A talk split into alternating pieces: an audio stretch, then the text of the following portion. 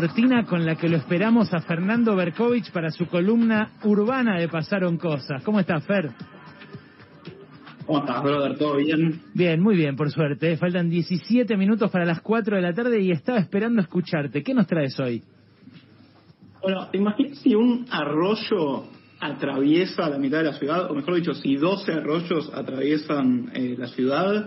Eh, bueno, un poco la, semana pasada se puso, eh, se colocó en el imaginario de los porteños y las porteñas esa imagen. ¿Por qué? Porque la semana pasada justamente el gobierno porteño publicó los pliegos para hacer un estudio de impacto eh, ambiental para dejar al descubierto el arroyo Medrano, eh, en la parte que atraviesa el Parque Saavedra. bueno, esto forma parte de un plan de más largo alcance, que es el plan hidráulico de la ciudad, que busca encarar el gobierno porteño de acá a 2023. Eh, ¿Con qué objetivo? Con el objetivo de eh, minimizar los desbordes de los arroyos que provocan eh, inundaciones.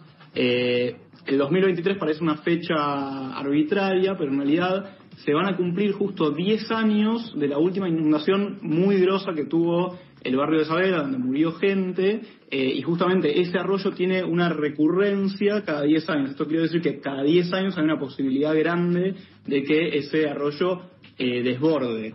Eh, bueno, los arroyos en la ciudad de Buenos Aires, como ustedes sabrán, están cubiertos por cemento, por calles. el arroyo Medrano, por ejemplo, que es el que estamos hablando ahora, fue entubado en 1940. Mira. nace en el municipio de 3 de febrero, atraviesa eh, San Martín y llega a la ciudad de Buenos Aires justamente por Saavedra, atraviesa después el barrio de Núñez y desemboca en el río de la Plata. Me encantaría que hubiera un arroyo que atravesara el Parque Saavedra. ¿Vos decís que eso es lo que están evaluando hacer? Eso se está evaluando hacer, se convocó, a ver, es todavía una fase muy preliminar, se convocó a un estudio de impacto ambiental y social. Me encanta Hablé con algunos especialistas el paisajista, por ejemplo, Fabio Márquez, y también el ingeniero ambiental Hernán Reutemann, que son los, dos con los que hablé, me dijeron, bueno, hay que ser cautos porque todavía está muy en pañales. Por lo poco que se puede ver en el pliego, lo que dicen ellos es que, bueno, está buenísimo por ahí a nivel estético, a nivel marketinero, a nivel eh, paisaje, pero como proyecto integral deja un poco que desear porque solamente estamos hablando de 500 metros que sin obras complementarias, como por ejemplo un aliviador en la zona de Tecnópolis que se está reclamando hace mucho tiempo, eh, solamente abrir a cielo abierto el arroyo no, eh, digamos, no va a evitar estas inundaciones que supuestamente buscan evitar.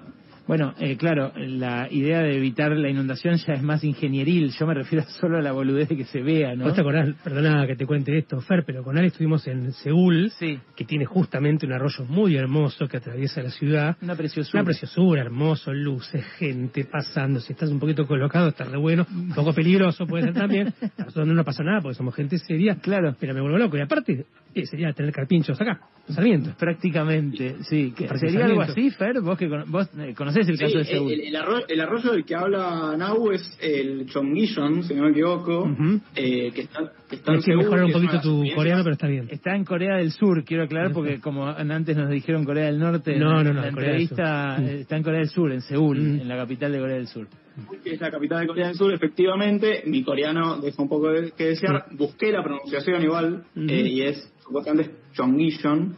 Eh, y bueno, es una de las experiencias más conocidas. Hace 15 años, por donde ahora pasa el Chongishon, eh, pasaba una eh, autopista gigantesca que la demolieron. La demolieron. y de hecho, fue, una de, de, las experiencias que llevó al alcalde de, Seúl a, si no me equivoco, a llegar a la presidencia, o sea, entre otras cosas.